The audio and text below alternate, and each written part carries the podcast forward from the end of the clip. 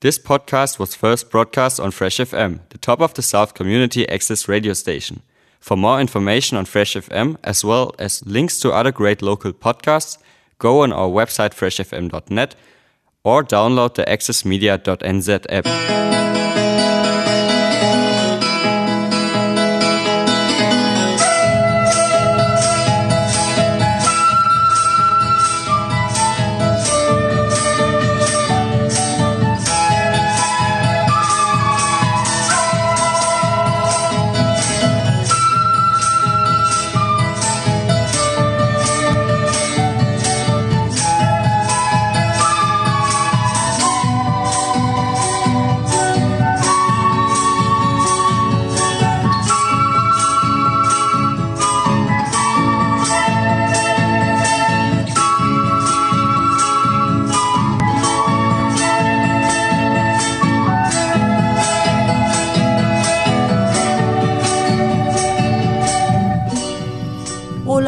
Hola, hola, hola, a todos los auditores de Viva Latinoamérica. Hola Julio.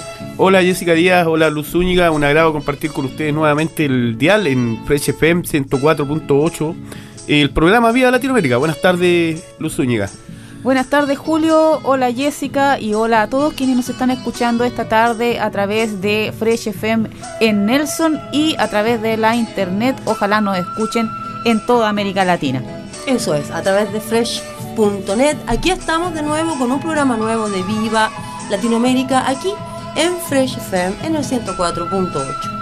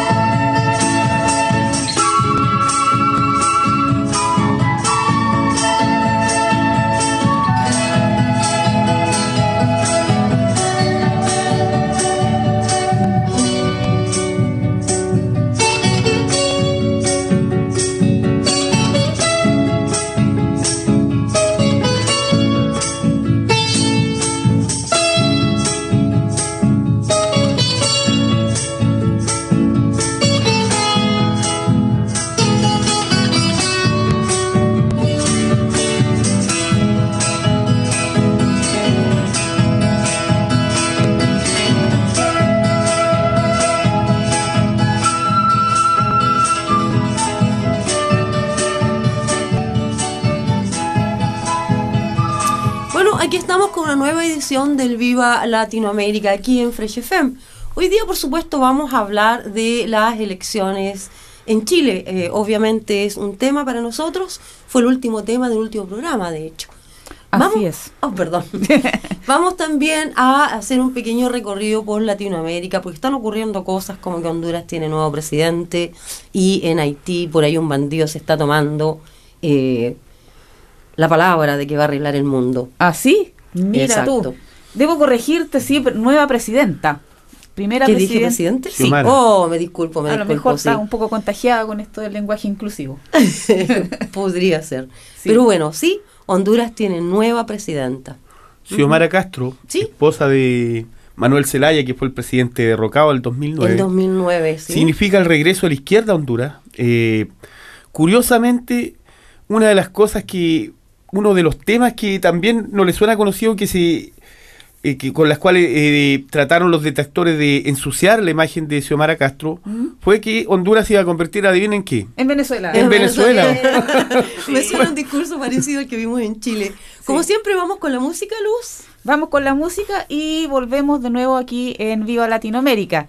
Eh, vamos a empezar con un tema que, que está dedicado especialmente a la segunda vuelta de las elecciones en Chile. Oh. Sí, se llama eh, Antifa Dance y es de Ana Tijoux. Uh.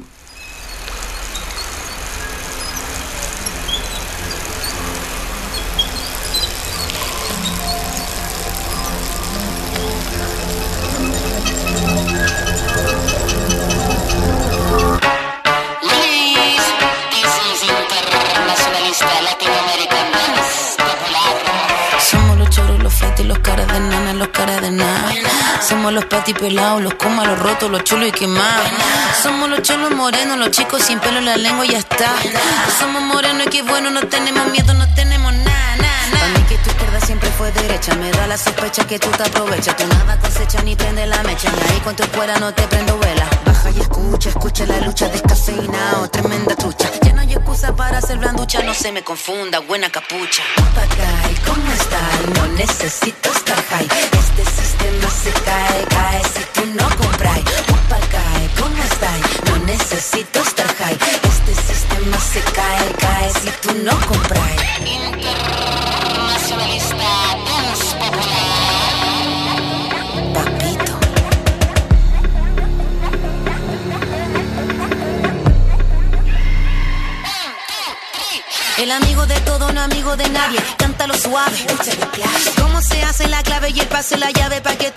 Todo se cae, todo se sabe. Irak, Haití, Chile combate. A liberar este mundo completo si tocan a uno. Papagay,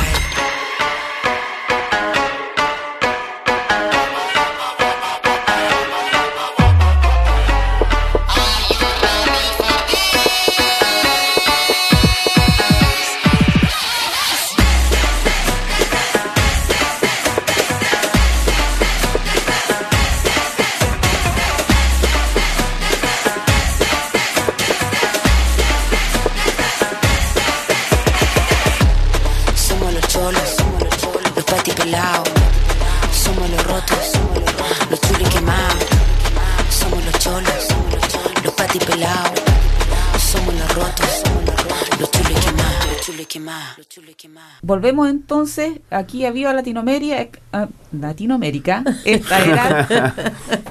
Ana Tijoux me pilló volando bajo. Eh, Así parece, así sí, parece. Sí, sí, sí. Te pilló en el aire. Pero bueno, a nosotros no nos pilló en el aire. A los que pilló en el aire fue a los chilenos que no fueron a votar. Ay, ay, ay, sí. Um, conversamos un montón acerca de eh, los proyectos de los candidatos, eh, hablamos de la importancia de, eh, de la gente, de la participación, de la participación responsable. Sin embargo, una vez más, Chile mostró que está muy lejos de entender el concepto de participación responsable, todavía parece. Todavía. Mm. Esa sería la palabra clave. O sea, Mm. en realidad fue, como tú bien dices, Jessica, una, una sorpresa, algo totalmente inesperado. Mm, absolutamente. eh, que primero que se hubiera pasado a segunda vuelta no era tan ine- inesperado, pero que los dos contendientes fueran, de, de hecho, de acuerdo a todos los estudios y de acuerdo a todos los análisis, los más opuestos, eso era un poco inesperado. claro, no y- posible, sin embargo fue. Así Comentar es. quizás que el 28% de los votos que sacó Kass versus el 26% de Boric, eh, sin duda, y ni contar el tercer lugar de Franco Parisi, un candidato virtual que Mm. ni siquiera estaba en Chile cuando se realizaron las elecciones, Así y es, que además no pudo votar en Estados Unidos tampoco. ¿Ah, sí? Por- no pudo votar ni por sí mismo, o sea, Ay, ay, ay. Ay, ay, ay. Eh, sorpresa, no, no, yo creo que no solo descolocó a los chilenos, también nos descolocó a todos nosotros que nos damos de analistas, que pensamos que esta cosa iba para allá, que iba para el otro lado. Porque en definitiva, si pensamos que las protestas del 2019 eh, parecía eh, como el punto de partida de un nuevo orden, parecía como que estaban borrando todas las trabas heredadas del sistema de la dictadura de Pinochet temas como se instalaron nuevos temas además, ¿cierto? La- Sí. la- el, el respeto a los pueblos originarios, el fin de las AFP, el, el protagonismo de las mujeres, ¿cierto? Con Sí. una constitución paritaria. Todos ellos son temas que son abiertamente resistidos por el candidato ultraderechista y, y en el fondo, ¿cómo no va a ser una sorpresa que grupos que se niegan a soltar el poder, eh, apelando a eso de la familia nuclear, eh, con un discurso de odio, misógino y abiertamente fascista, Mm. sin embargo, eso no fue suficiente. Está claro que no fue suficiente para detener su avance en las elecciones. Prueba de ello es que objetivamente obtuvieron más puntos que la izquierda de Boric, ¿cierto? Ahora, desde mi punto de vista, esta derrota de Boric también tiene que ver un poco con, con ese afán de dispararse los pies de Gabriel Boris y su grupo, A ver. eh, principalmente frases como yo recuerdo un- una entrevista que leí en el Mercurio donde Gabriel Boris decía que vamos a crear una inestabilidad en el país. Eso sin duda, sin duda provoca escosor eh, en la gente sensible, en los votantes, eh, provoca incertidumbre también en la gente que está muy alejada de Santiago, que no, que no tiene que ver con la realidad de la política santiaguina y en el fondo eh, provoca ese, ese, ese, ese, ese distanciamiento de los grupos que están de las zonas alejadas, que están cansados ya del olvido de los líderes políticos que solo se aparecen cada cuatro años. Sí, claro, claro, estoy de acuerdo con tu análisis, Julio, está súper claro. Sin embargo, me gustaría eh, hacer mención a dos puntos. Uno, eh, la elección no está tan clara que fue tan transparente como hubiéramos querido que fuera. Hay alguna discusión respecto a los resultados y del trabajo de la empresa contadora de votos, que es una empresa que fue eh, que es contratada Por eh, Sebastián Piñera, el actual presidente de Chile, una empresa privada. Eso no quiere decir que vaya a cambiar la realidad que más o menos dos millones de personas fueron a las urnas y votaron por una idea que a todos nosotros nos parece descabellada. Eh, no sé qué tan descabellada le parece a la gente que votó por Cast, pero no creo que ese sea el tema. Yo creo que el tema que debiera importarnos ahora es cómo nos movemos hacia adelante y cómo nos sacamos esta amenaza de encima. Yo creo que la principal amenaza en realidad, eh, y no creo que la, la extrema derecha eh, sí ha avanzado en Chile, no hay, no, hay duda. En ¿no? el mundo, creo y yo. en- exactamente. Mm, la pandemia y en el ayudado harto, mundo, en sí. el mundo. Es una ten- tendencia eh, mundial y que tiene mucho capital detrás para promover esta Sí. estrategia. De hecho, el candidato de la ultraderecha en Chile hizo su campaña con una inversión enorme, que ya se va a saber una vez que termine, en eh, campañas de social media, eh, usando todas las herramientas, lo- los algoritmos y todo, para, eh, digamos, inflar la apariencia de su apoyo. Esto, sin duda, tuvo eco en la gente dentro de Chile y no fue capaz, fue capaz de motivar a gente que votara por él y, al, y como decía eh, Julio recién, el candidato de la izquierda no fue capaz de motivar a gente que fuera a votar, porque solamente un 47% del universo electoral de Chile fue a votar. Menos Y- de la mitad, claramente. menos de la mitad. Es decir, hay gente que como, como bien hacía el diagnóstico Julio delante respecto de lo que pasó el 2019, lo que pasó el 2019 fue una irrupción de eh, la participación directa, de la participación popular a través de manifestaciones, a través de estar en la calle permanentemente. Y eso logró posicionar temas que eh, ahí difiere un poco, no creo que sean temas nuevos, son muy antiguos, pero lo que pasa es que ahora los reposicionaron y nos los volvieron a poner en la agenda de gobierno, cosa que no se había logrado antes. Esa gente no fue a votar. No toda ella fue a votar. Y Bueno, eso fue lo que lo- pasó. Eso es lo que se quiere cambiar ahora en la segunda vuelta. Ahí está lo que tú estás diciendo, la gente que vota y participa y trabaja detrás de una pantalla, ¿cierto? Porque eh, todo lo que se dice en la en la internet, en el social media en este momento, y todos sabemos que está tremendamente contaminado, pero al mismo tiempo tenemos el problema con las prensas principales o con mainstream le llamamos aquí, ¿cierto?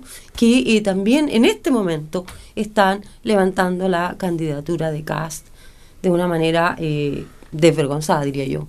La prensa común, ¿cómo le llamamos? La prensa, lo- lo- La- la- Probablemente, Sí, pero sí, sí, también los medios hay- tradicionales. Los medios tradicionales, Hay ahí está. tema de, eh, de no filtrar contenido en cierta forma Mm, sí. eh, respecto de Ah, sí, respecto eso. del programa del candidato nazi o fascista, como quieran llamarlo, el- hombre el hombre de la suástica, eh, porque en definitiva él ha sido claro, en eso, en eso ha sido muy claro respecto de cuáles son los lineamientos Mm, que él sí. plantea seguir. Cierto.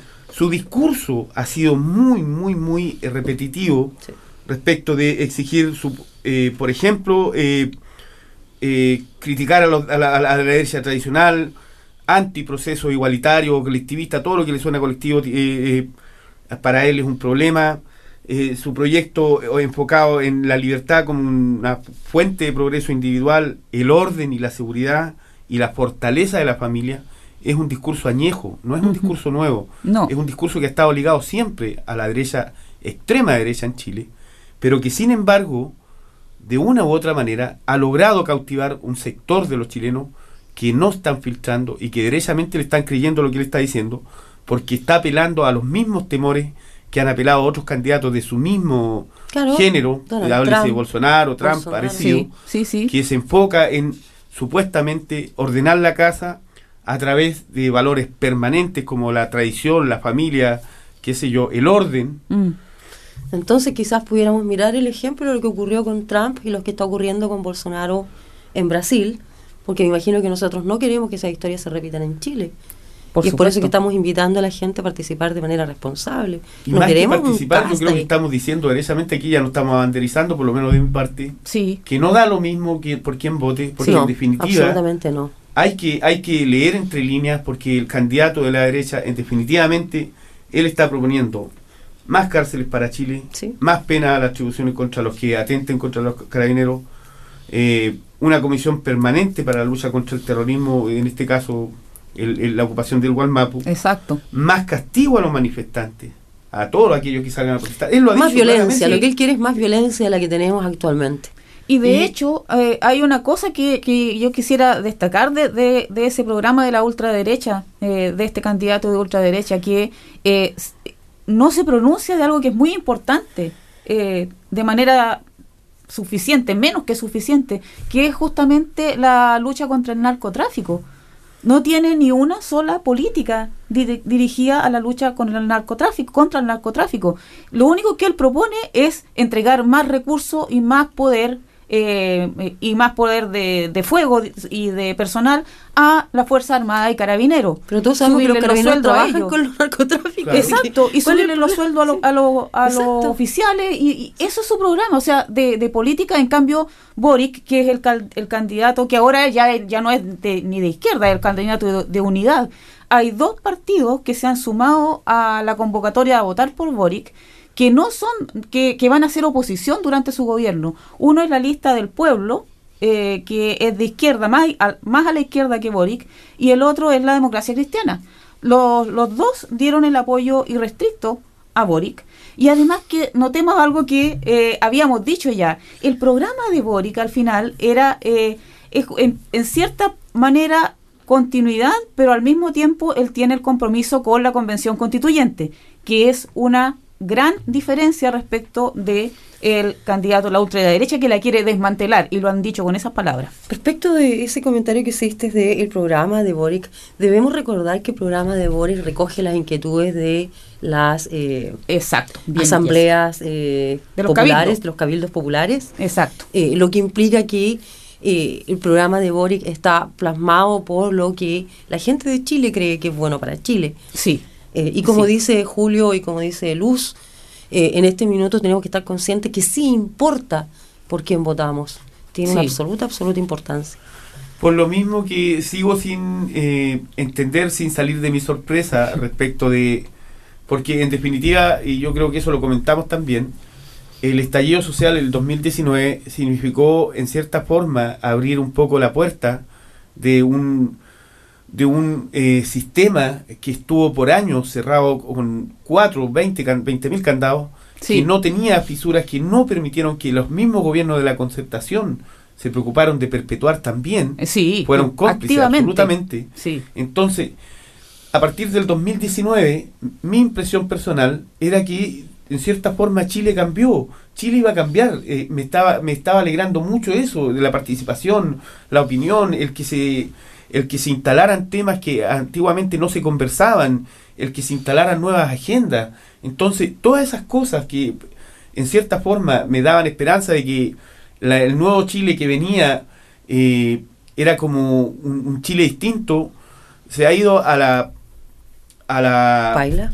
a las urnas, digamos, se ha ido a las urnas, porque eh, eh, derechamente el resultado no lo, no lo refleja. Entonces, sin duda que el mensaje, no solo de participación, de participación responsable, eso quedará para después. El, el- el- mensaje es claro, vayan a votar, pero no voten por el, por el nazi, sin duda, no voten por él, no tiene nada que hacer ahí. Es retroceder, es volver otra vez al tiempo de Pinochet. A la dictadura. Sí. Es retroceder a la dictadura.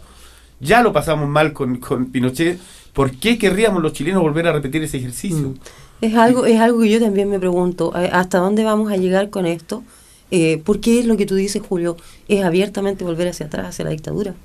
Yo haciendo una, haciéndome una autocrítica también como miembro de este pueblo de Chile, eh, y como pueblo de Chile, yo creo que lo que pasó ahora eh, es una autocrítica descarnada, pero al mismo tiempo optimista, porque lo- yo creo que lo que pasó en la primera vuelta, porque esta elección no ha terminado, No, no, fue la primera vuelta, eh, lo que pasó en la primera vuelta está directamente relacionado con que Chile se durmió otro poco. El, el, el lema de 2019 fue Chile despertó. Ahora no nos va a existe- mandar sacudiendo No, a cada rato. teniendo pesadilla, yo creo. Sí, pesadilla. con está pesadilla con un mal tanta sueño. cosa. Sí, es que eh, ha sido demasiado intenso. O sea, lo que, lo que tú recordabas, eh, Julio, y también tú, Jessica, respecto de lo que pasó después de 2019, todas esas esperanzas grandes que, que tenemos como pueblo de Chile, yo no he renunciado a ellas. Yo creo que en la segunda vuelta va a quedar claro cuál, es- cuál es la, qué es lo que Chile quiere realmente. Yo confío en que la, la gente va a ir a votar y va a ir a votar por Boric, porque eh, el otro, como te estábamos diciendo ahora, no es opción, es, es dispararse en el propio pie, es hacer eso. Es- Bueno, es- Dios te escuche y casi haga el sordo.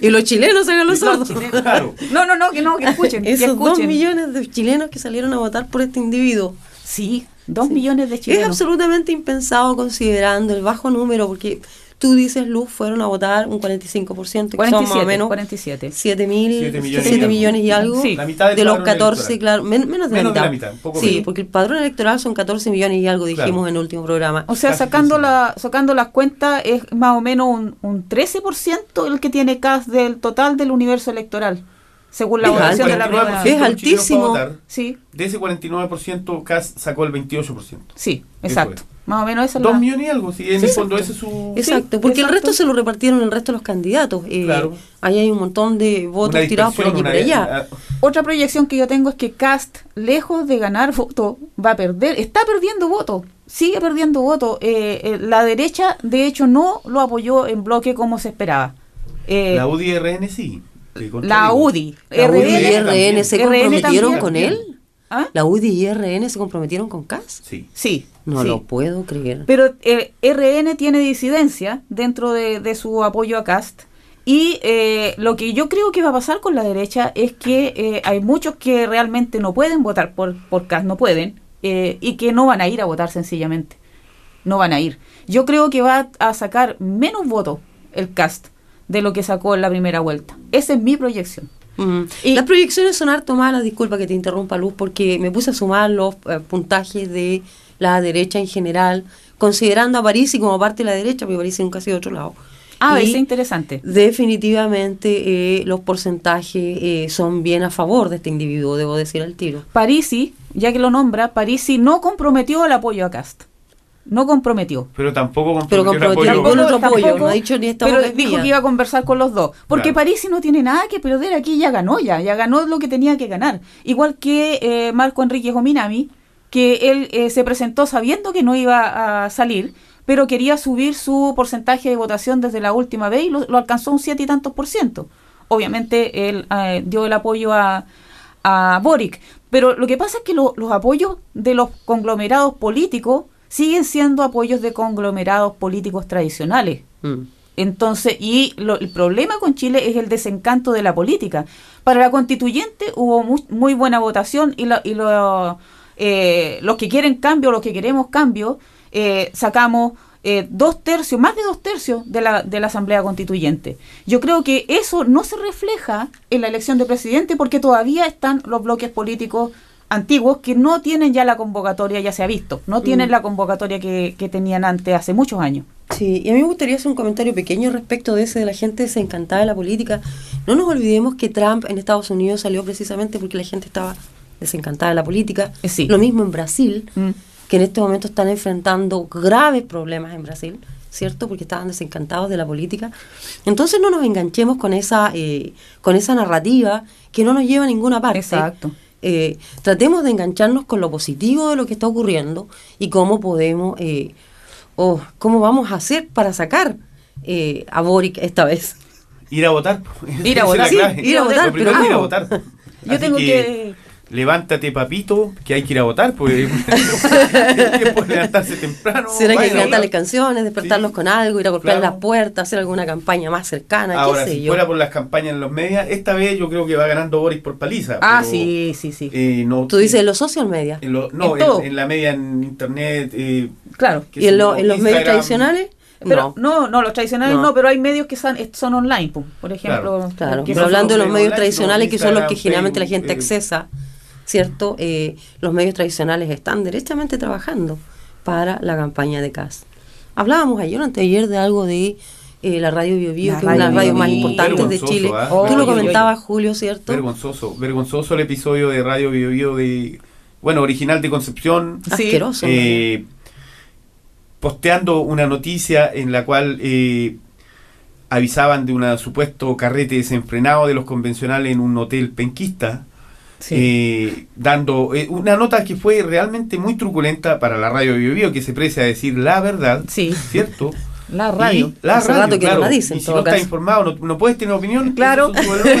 si no te Bueno, mienten, no puedes opinar. Pero si te mienten así descaradamente, porque de- luego de luego de publicar esa noticia en su en su página digital, Mm. eh, aparecen los lo, lo encargados del hotel diciendo que eso jamás ocurrió, Exacto. que no hubo ese, ese carrete que ellos mencionaban y que nadie se quejó respecto a la conducta de los Exacto. convencionales. Entonces, eh, no, no y sin embargo no la sacaron. Mm. No la sacado. la radio, en este caso, está siendo parte de la misma campaña de desprestigio Exacto. Sí. de la misma campaña de ensuciar eh, un, un proyecto que en el fondo sabe la derecha que le va a significar Muchas pérdidas. Mm. Y de hecho, eh, y no lo están logrando, ¿ah? Eh, no lo están logrando, por lo menos con la constituyente y han tratado, como tú dices, si están haciendo una campaña pro cast ahora que ya se sabe que es el, el candidato, los medios tradicionales en general, no solamente la Bio Bio, que fue vergonzoso lo que hizo, eh, no solamente eso, pero la campaña que tienen de desprestigio en contra de la comisión constituyente ha sido brutal desde el, desde antes que el de, la- de las votaciones. ¿Tú te acuerdas que Desde hiciste un comentario acerca de un senador o un diputado? De Ah, que se sumó a este Cawin que estaba relatando Julio que acusó, es una tontera de, de, de que una no, de las... no, de cómo desarmar la constitución, que la podían desarmar Ah, lentamente. ¿Te ese? Hay, todo un, un el- proyecto para hacer eso. Eso es uno de los eh, em, líderes programáticos de la campaña de Cast, que se filtró un audio en el que él daba instrucciones a- al comando y que decía que eh, a la comisión constituyente había que desmantelarla. Esa es la, ese es el, el y hacer que se oye. Como no se puede retirar, decía, como no se puede suspender, porque eso parece que es ilegal. Estoy diciendo las palabras casi textual. Al parecer eso es ilegal, entonces tenemos que desmantelarla y ahogarla, irla Claro. ahogando, ahogando, ahogando. O sea, eso es por un lado. Y recordemos que el más grande logro de 2019 que todavía está y que es la verdadera promesa de que haya un cambio en Chile es precisamente la convención constituyente. Exacto. Y la, debemos- la- la candidatura de Boris, yo creo que la, la, la principal ventaja que tiene, el principal, eh, lo, lo más positivo que tiene desde, desde mi punto de vista es que él tiene un compromiso irrestricto con eh, la nueva constitución, que es lo que queríamos todos los chilenos. Es verdad. eh, en ese sentido, Boris ha sido un poco más claro en su programa, digamos, cuando habla que va a apoyar a la Convención Constitucional para que funcione libre, sin restricciones, va a fomentar la Sí. participación ciudadana cuando informada para el plebiscito que Sí.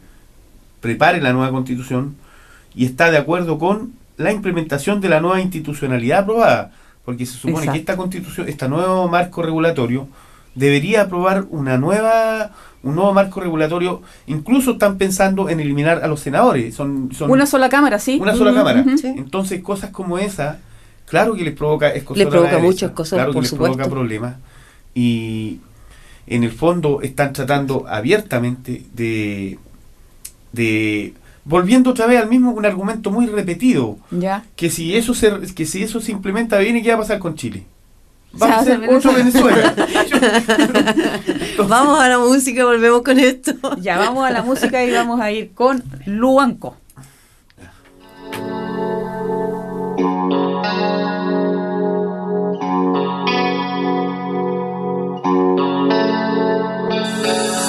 Exdirector de PDI formalizado por corrupción. General de los con preventiva por corrupción. Acusación constitucional al presidente por corrupción. Pero nadie irá a la prisión. No existe la justicia y a mi pueblo represión. Asesinan al mapuche, neocolonización. La tierra en depresión por sobreexplotación. Estado de desigualdad es su decisión. Antes éramos los indios flojos, después extremistas. Ahora los narcoterroristas. Estereotipo para aplastar, para justificar la matanza en la nueva conquista. En la noticia dicen fue enfrentamiento. Mi peñi iba pa' su casa, fue fusilamiento. No defienden a la persona, los militares defienden a la empresa forestales. Resulta que nosotros somos los violentos. ¿Cuántos ciudadanos sin un ojo y mapuche muerto? ¿Cuántas familias sin sustento saquean a la tierra y no hay consentimiento? Estamos al sur del mundo, el agua debiese sobrar. Sin embargo, río seco no es al azar. Ecocidio matan a la tierra sin cesar. Genocidio matan a mi peñi con impunidad. Mapuche antes de tu nazi, chilenidad. Chileno metizo lo sabe, hay reciprocidad. Más respeto a nuestro pueblo y cultura. Invasor, explotador, esta no es tierra tuya. Mapuche Tainchin, hidrofilmon en Walmapo, Wenyen Mangein. Mapuche Tainchin, hidrofilmon en Walmapo, Wenyen Mangein. Mapuche Tainchin, hidrofilmon en Walmapo, Wenyen Mangein. Mapuche Tainchin, hidrofilmon en Walmapo, Wenyen Mangein. Comprender la historia no hace nada mal. Encender la conciencia, riqueza inmaterial. No te hablaré de fecha, eso está en internet. Te daré un ejemplo para que puedas entender. Te robo tu casa, vives arrinconado en una plaza. Tengo armas, dinero y ambición. Te mantengo en amenaza de mandarte a prisión. Sigues en la men y nada pasa. Pasan 100 años de sufrimiento que se encarna. Tus nietos la casa quieren recuperarla. Consecuencia de injusticia y aparicia la desigualdad. No puedes taparla. Eso pasó con la tierra mapuche. Las robaron, nos arrinconaron, robaron territorio mapuche. Pero mi pueblo no lo ha olvidado. La mejor tierra mapuche no la tiene un mapuche, la tienen los ricos. Y en nuestra casa nos disparan y matan. Fuerzas especiales y los milicos. La mejor tierra mapuche no la tiene un mapuche, la tienen los ricos. Y en nuestra casa nos disparan y matan. Fuerzas especiales y los milicos. Muy más que la chafeyem. Muy más que la inta ingwe chafeyem. Muy más que la inta ingwe chafeyem. Muy más que la in. Mapuche Tainchin, hidrofilmon en Walmapo, Wenyen Mangein. Mapuche Tainchin, hidrofilmon en Walmapo, Wenyen Mangein. Mapuche Tainchin,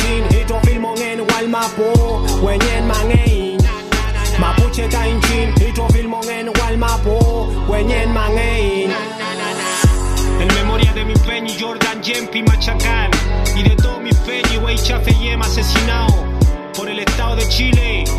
Oh, se nos aplica el derecho penal de autor. Se nos asesina solo por el hecho de ser mapuche. Más respeto a nuestro pueblo y cultura, invasor, explotador. Esta no es tierra tuya. Ahí estaba entonces Luanco con una canción que está dándonos otra lección de historia, como suelen dar los hip hoperos, eh, especialmente los que hablan en su propio idioma. Esta vez. Chedungun. Volviendo a, eh, vamos a hacer una especie de eh,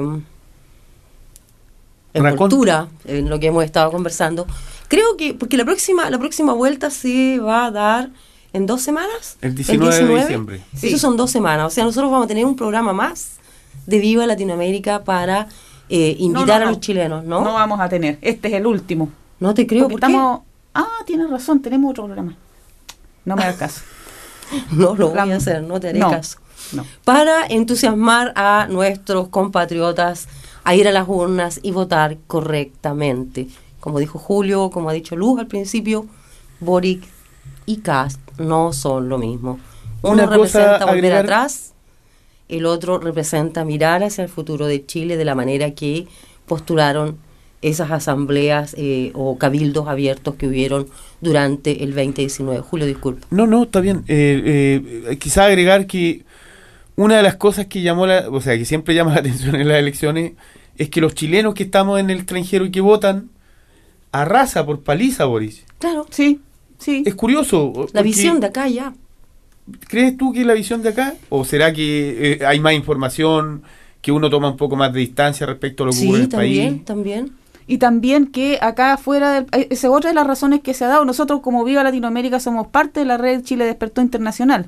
Así que ahí lo que se ha dado y lo que se ha comentado en esa red es que, por ejemplo, en los países donde nosotros vivimos, eh, hay muestra de que las propuestas que signifiquen eh, una mejoría para todo el mundo, para toda la, para todo el pueblo, eh, no son, no tienen que ver con Venezuela, como decía eh, Julio, sino que, por ejemplo, se, se daba el ejemplo de Alemania de Alemania, eh, en que la, la salud es gratis, en que hay un sistema en que nadie se queda sin vivienda eh, y una serie de medidas que están garantizados, derechos garantizados por el Estado y sin embargo no son el cuco como se quiere plantear en Chile. Afuera estamos menos expuestos en realidad a este bombardeo de los medios tradicionales que adentro al parecer han tenido su buen efecto en la conciencia de los chilenos. Y lo, lo otro, quizás eh, a propósito de que los analistas que dicen, no, lo que pasa es que eh, en el extranjero viven las élites, lo que ya de por sí no tiene ni un ridiculez. sentido, porque si fuera la élite votarían por el otro, por el, por el hombre de la suástica, sin, sin duda. Sí. El que hayan votado por un candidato que representa en el fondo el programa más sensato, porque hay que ser honesto que el Boris ha sido ampliamente resistido por un sector no solo de la, de la izquierda tradicional, y sí, también por un sector de la, de la ex concertación. Ah, sí, pues. Eh, pero la gente que está en el extranjero, que no todos son elite, es gente que sale luchando por un, un futuro mejor, se da cuenta, estando en el otro lado, que en definitiva lo que le hace falta a Chile es un poco más de conciencia, de justicia social, un Por poco más de ecua- eh, igualdad, Sí. de ecualidad, de, eh, ¿cómo lo diría? Eh, Equidad. de equidad, Sí, ¿cierto? Que son cosas tan eh, tan eh, manoseadas en Chile y que sin embargo se echan tanto de menos. Entonces, el estar en otra parte te da esa perspectiva probablemente de entender que también los chilenos tenemos derecho a un mejor a un mejor país, a una mejor educación, a una mejor eh, salud. En definitiva, por eso que no da lo mismo por quién votar. Tienes toda la razón con ese eh, análisis, Julio, considerando que además Chile es un país que posee la capacidad económica, si es que saca todos los extractores para afuera, ¿cierto? Mm. Tiene la capacidad económica de, su- de apoyar a su país en términos de vivienda, educación, salud y todo lo que nos importa a los humanos. Y eso se va a quedar, esa eh, regulación superior va a quedar hecha ya en la Constitución si ya están dadas las bases. Y la Constitución, sea quien sea el presidente, va a tener que sujetarse a la Constitución. Es, la norma fundamental de las naciones. Así que eh, yo tengo mucha más esperanza en realidad en lo que está pasando en Chile. Yo creo que esto de la eh, primera vuelta, que haya servido como un remesón, yo creo. Esperemos, Eh, esperamos sí, todos eso, esperamos, creo. Luz, que esperamos que haya sido bueno un remesón. Chile Sí. es un país de terremoto, así que este es casi Uno un más. terremoto. Esto fue un terremoto. Sí, sí, uno más. Así que ya sabemos, chilenos, eh, no es lo mismo votar por uno que por otro. Eh, es importante votar por la propuesta del pueblo, que en este caso la tiene Boric en sus manos. Así es, así es. Hablando de un tema tan, tan, tan peludo como las elecciones, a mí me gustaría tocar un tema que del que estuve leyendo ya hoy, hoy día, recién, recién, recién, ¿Ya? pero que nosotros hemos hablado muchas veces eh, aquí en el programa y que, es- que tiene que ver también con lo que tú acabas de mencionar, Julio, respecto de la igualdad y la equidad. Eh, leí un artículo que me dejó absolutamente con la boca abierta y que habla de cómo durante el año eh, 2020 la cantidad de gente que padece hambre en Latinoamérica en general eh, aumentó a su doble. El doble. En este minuto, hasta el año 2020 habían 13,8 millones. El otro día hablábamos en Chile, ¿se acuerda? ¿Se acuerdan que hablábamos de la propuesta de este candidato comunista? Se me olvidó el nombre porque desapareció el caballero. Artés. Artés. Artés. Que él mencionaba en su programa que en Chile hay 700 mil chilenos que eh, sufren de eh, necesidad para comer, que no tienen suficiente para comer. En este momento en Latinoamérica en general hay 59,7 millones de personas que no tienen seguridad que van a comer mañana en un continente rico, Exacto. pero que está siendo explotado por países extranjeros. Lo vuelvo a repetir. Así es, así es. De hecho, ya eso lo hemos analizado de hace muchos años en este mismo mucho, programa y cada vez se confirma más y no se no se justifica, o sea, ese número de gente en- que tiene hambre en un país y en países que tienen comida. Un continente rico, eso. vuelvo a repetir. Tan simple Latinoamérica es un continente que tiene absolutamente de todo. Sin embargo, está arrasado por políticas extractivistas Exacto. De compañías extranjeras que llegan a Chile, Perú, Venezuela, Bolivia, a todos los países, a toda Latinoamérica. Toman sus riquezas, se van, no dejan nada y nuestra gente tiene hambre. Así es. De hecho, eh, hablando también de elecciones, Honduras es parte de un sector de América Central que se llama el Triángulo del Norte y que eh, se refiere a Honduras, Guatemala y El Salvador, que son los países de América Latina que más pobreza concentran y hambre, como tú dices. Claro. ¿Por qué? Si, si hay de todo. Por lo que tú dices. Y también por eh, una política que yo, más que decir de potencia extranjera, tiene que ver con las élites, con la perpetuación de las élites eh, Ah, por sustentada por Estados Unidos. Para ser más... por Estados Unidos, Sí. por el modelo, por la violencia la Neoliberal, sí, todo ese tipo de cosas que son las moderna. que tenemos que mover. Eh, Tenemos que trabajar para mover. Por siglos el mundo ha sido dominado por una minoría. Por siglos. Por Está siglos. bueno ya. Sí, Exacto. sí. Ya está está bueno. bueno ya. ya. Sí. está bueno. Es bueno que el pueblo Bueno, y comience a parece hablar. que en Honduras dijeron que ya está bueno ya, ¿o no? Ah, Ah, esperemos sí, que sí. Pues, sí. salió alguien después de cuánto, 12 años. 12 años 2009, de sí, conservadores. sí, claro, ultra 2009. conservadores. En 2009 fue el derrocamiento de Manuel Zelaya, Sí. Sí. el último candidato izquierdista. Sí, sí. Desde el 2009 a la fecha era un gobierno de derecha, De derecha. Conservador. conservador, corrupto de derecha, digamos a cosas. niveles impresionantes. Claro. Sí. Corrupto a niveles impresionantes. Sí. Pero parece que ahora se dio vuelta la página. ¿no? Claro, porque justamente Xiomara Castro, la primera mujer que eh, es elegida presidenta en Honduras y que además es esposa de don Manuel Zelaya, Sí, sí. eh, derrocado, como estaba eh, eh, explicando Julio, por un golpe militar, una intervención militar. Apoyada por Estados Unidos. apoyada por Estados más. Unidos 100%, que fue quien puso los gobiernos si- siguientes y que después, como tú bien decías, Jessy, hubo gobiernos que fueron cada vez más corruptos, más corruptos, a tal punto que Estados Unidos se vio con un problema en sus manos porque tenía que seguir apoyando ese tipo de, de, de gobierno, porque, eh, dicho, digamos, en, en- en palabras simples, ellos estaban sirviendo sus intereses. Lo que tú dices, extraer eh, mano de obra. Claro, y tienes que contar que el hermano de, de- del presidente, del saliente presidente Sí. hondureño, eh, fue condenado, no sé si a perpetuo o 30 años de cárcel en Estados Unidos por eh, corrupción, precisamente por corrupción. Y el entonces presidente Hernández, Hernández, el, Hernández, ape- el- sí, el sí, sí, apellido sí. del hombre que va saliendo, el entonces presidente Hernández usó todas sus influencias para intentar ayudar a su hermano. La corrupción en Honduras era abierta, simplemente abierta. Vamos a ver qué ocurre ahora. eh, hasta la hora eh, todos están muy, muy tranquilos porque Estados Unidos le dio su apoyo. Pero al mismo tiempo los norteamericanos están preocupados porque tengo entendido que Venezuela, eh, Sí. Nicaragua y Cuba fueron los primeros países que eh, llamaron para celebrar la ascensión al poder de Zelaya Castro. Así Será otra Hondurezuela. Venezuela. No se me ocurre otra cosa. Hay que decir también que eh, eh, Estados Unidos tiene eh, una, un gran peso ahí porque resulta que no se puede quitar de encima eh, la verdad de que ellos sacaron a los militares el- después de eh, el último golpe militar entre comillas exitoso había sido hace eh, 20 años el, el año eh, cuando fue el golpe militar que derrocó a Zelaya y cuando se suponía que América Latina ya no tenía dictadores militares y que Estados Unidos ya se había movido de esa política. Pues no, lo hizo de nuevo. Entonces queda eso dando vuelta. Eh, no es tan, tan, tan relajado este apoyo de Estados Unidos a la, para nada a Xiomara Castro, eh, pero no les queda otra. No Nunca les fue, queda nunca otra. lo será. A veces como que este, esto, estos cambios como que introducen un poco de aire fresco, como que Mm. da la impresión de que algunas cosas pueden cambiar permanentemente en América Latina, en este caso en Honduras.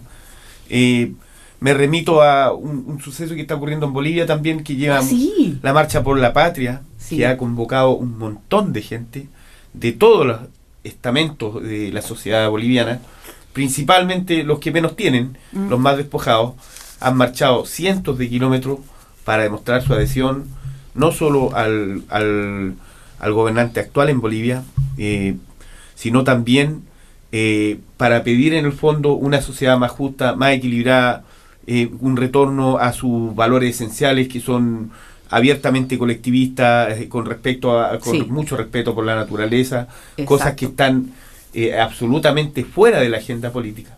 Julio, ¿qué motivó el inicio de esta marcha?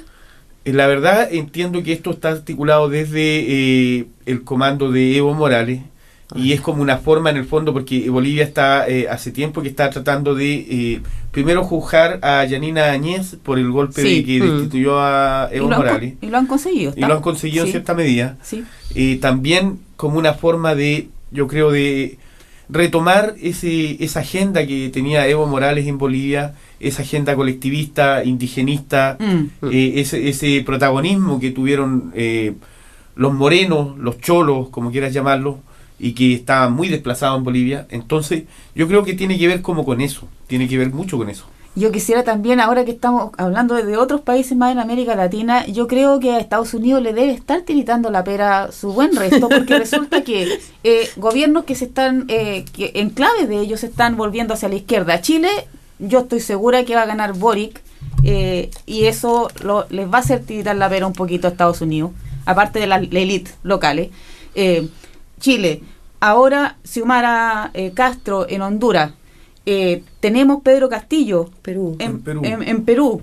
En Bolivia también, para afuera de Añez y, y- y, eh, está a la izquierda. O sea, es una como oleada y Colombia. Argentina. Colombia es, en, eh, es el próximo año la elección, Sí. pero el candidato que lejos tiene más apoyo, el más claro apoyo, es eh, Petro. Petro que es de izquierda, que es de izquierda y que según se dice, él perdió una elección por fraude electoral. Así es que, Uh. eh, tam- ojo Y el otro año también Brasil tiene elecciones.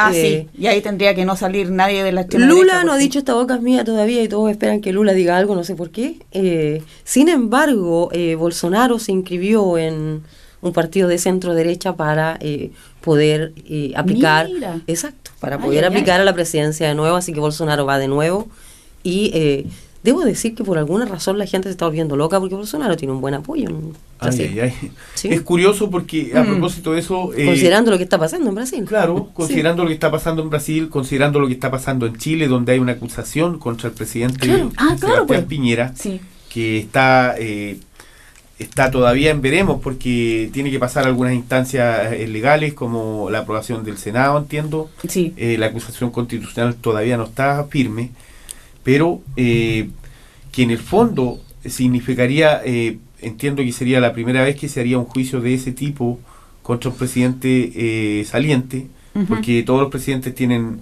un plazo máximo, que creo que en Chile por lo menos la constitución, eh, que no más de un año, en el cual pueden ser juzgados por sus acciones políticas. Sí. Y en este caso el presidente Piñera sería juzgado por sus acciones, no solo por sus acciones políticas, sino que también por fraude, cohecho. Ujú. prevaricación, cualquier cosa que signifique corrupción, se la sumamos. Ladrón, criminal. Ladrón Sí. criminal. Sí. Y también, por ejemplo, eh, en estos momentos están procesando, eh, o sea, están in- incoando un proceso contra Mauricio Macri en Argentina. Sí, eh, Ah, claro, por, sí.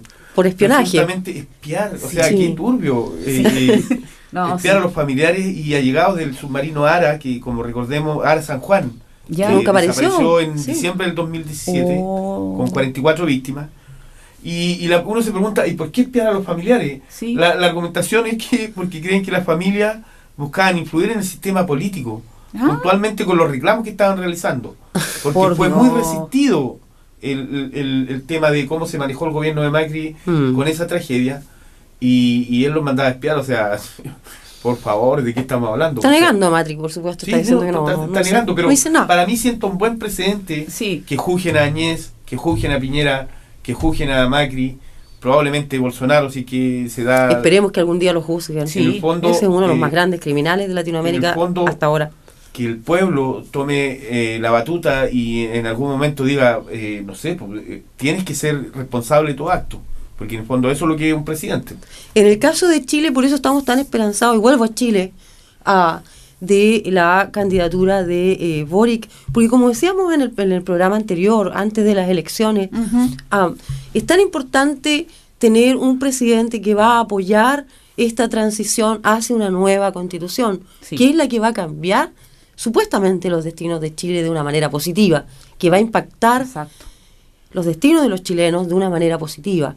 Por eso es tan importante votar por Boric esta vez, porque él apoya el proceso constitucional.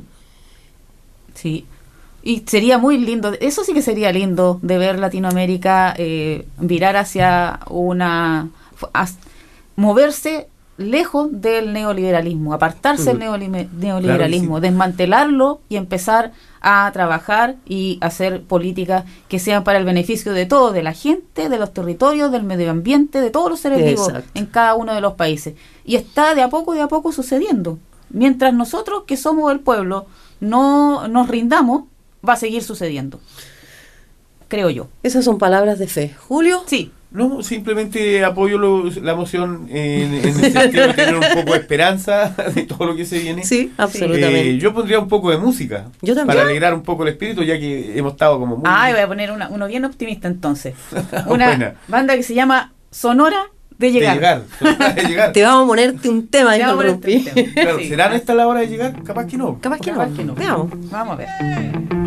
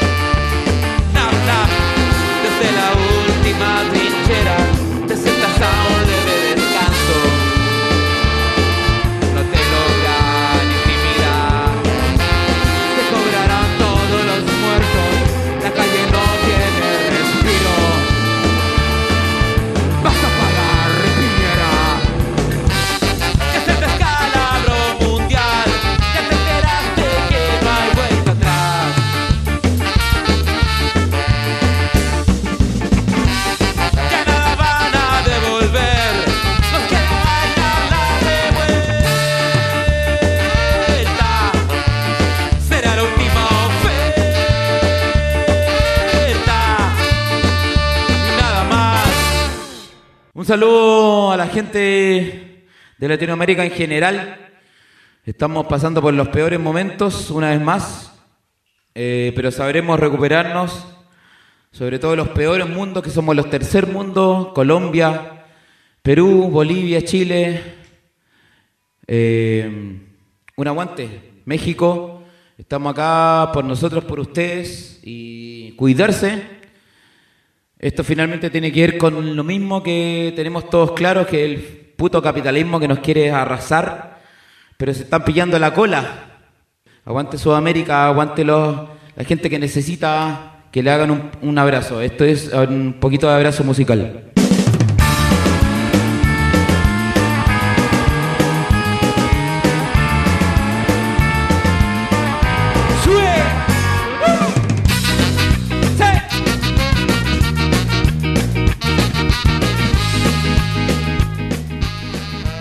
Una vez más tenemos que cortar la música cuando la estamos disfrutando tanto. Estos gallos son las horas de llegar, así se llama. No, la sonora, Sonora. de llegar. La sonora de llegar, La las sonora horas de de llegar. Que no es hora de llegar. No, no es hora de llegar, definitivamente no, y tampoco es hora de terminar el programa. Sin embargo, se nos acaba el tiempo que tenemos en el aire. Tenemos un programa más para seguir entusiasmando a nuestros compatriotas a votar correctamente, a pensar en el futuro de Chile, a pensar en el futuro de sus hijos, sus nietos, su familia, la gente que quieren. Vote por Boric. Claro, no es lo mismo eh, el hombre de la barba que el otro, de la- el, el hijo de un nazi Sí. y hermano de un ministro de Pinochet. O sea, eso es Katz. Katz es hijo de un nazi, abiertamente, y es hermano de un ministro de Pinochet. Entonces no es lo mismo por quien vote. Así que, sin duda, Boris es la alternativa.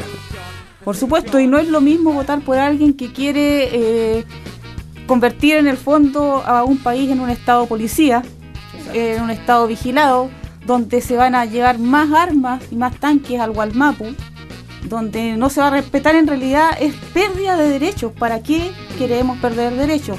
Es totalmente iluso que se vote por, por esa alternativa de ultraderecha que nadie quiere en realidad en Chile. Yo tengo mucha esperanza de que Chile sí despertó, eh, que estamos atentos a lo que está pasando y que todo lo que discutimos en los cabildos que se va a convertir en la constitución nos va a servir a todos para vivir mejor. Así que con Bien dicho, Luz. Aquí estamos todos súper esperanzados de los procesos en Chile y en Latinoamérica. Estamos esperanzados que las cosas pueden cambiar si todos nosotros participamos. Así que a participar, recuerden, Boric es la opción. No ti dormi. No te dormi, voti por Boric. nos vamos yendo, el tiempo una vez se nos ha acabado y nos vemos en 15 días más para seguir entusiasmándonos con la nueva votación. Nos Que vamos viva Latinoamérica. aquí en Fresh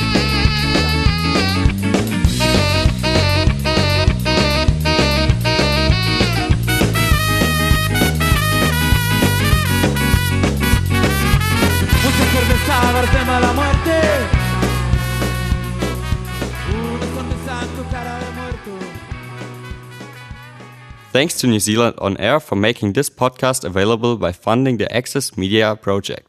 Other great podcasts from Fresh FM are available through the accessmedia.nz app or our website freshfm.net.